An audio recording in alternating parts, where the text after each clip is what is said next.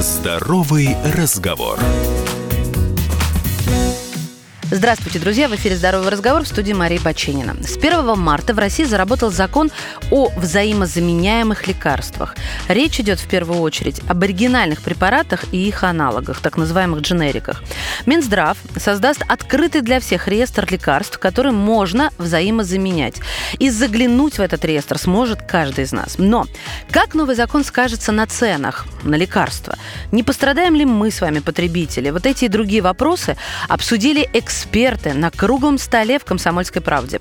Подробный отчет об этом круглом столе читайте на сайте и в газете «Комсомольская правда». А прямо сейчас я предоставлю слово участнику этой встречи Артуру Валиеву, это генеральный директор компании «Санфарма». Все те, которые были зарегистрированы до 2011 года, по какой-то причине Минздрав их зарегистрировал. Понятно, по какой причине. То есть таково было законодательство. Мы предоставляли определенные данные. После 2011 года все эти продукты, они все находились в обращении. По ним по всем есть солидная база по фармакобезопасности. Более того, мы, как международная компания, начиная с конца 2016 года, как только биосинтез стал частью Санфармы, мы постоянно целенаправленно идем на то, чтобы отслеживать любые случаи, любые репорты, которые подпадают под, под понимание нарушения фармакобезопасности или которые должны быть отрапортованы. Мы смотрим по каждому региону.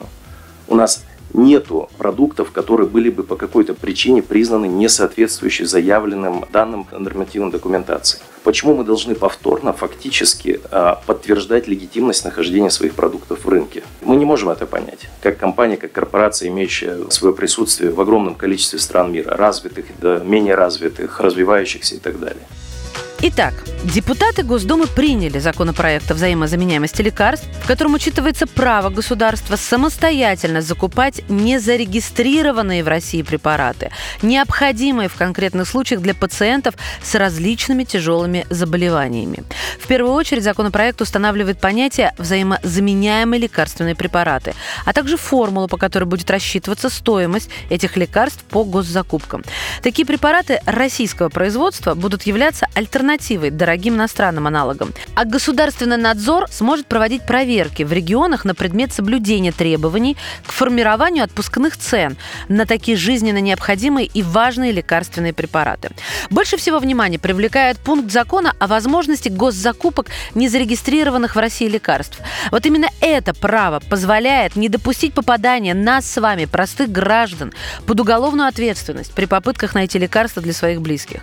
Также государство устанавливает устанавливает особые условия для ввоза до конца 2023 года в Россию партий незарегистрированных наркосодержащих и психотропных веществ только по особым случаям и для оказания медицинской помощи.